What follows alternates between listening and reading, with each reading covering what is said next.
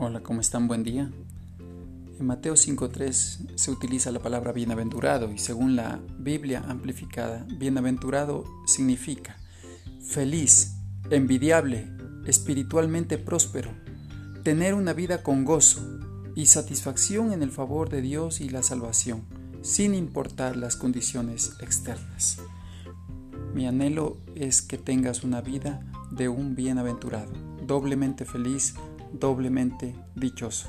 Que Dios te bendiga. Eres un bienaventurado.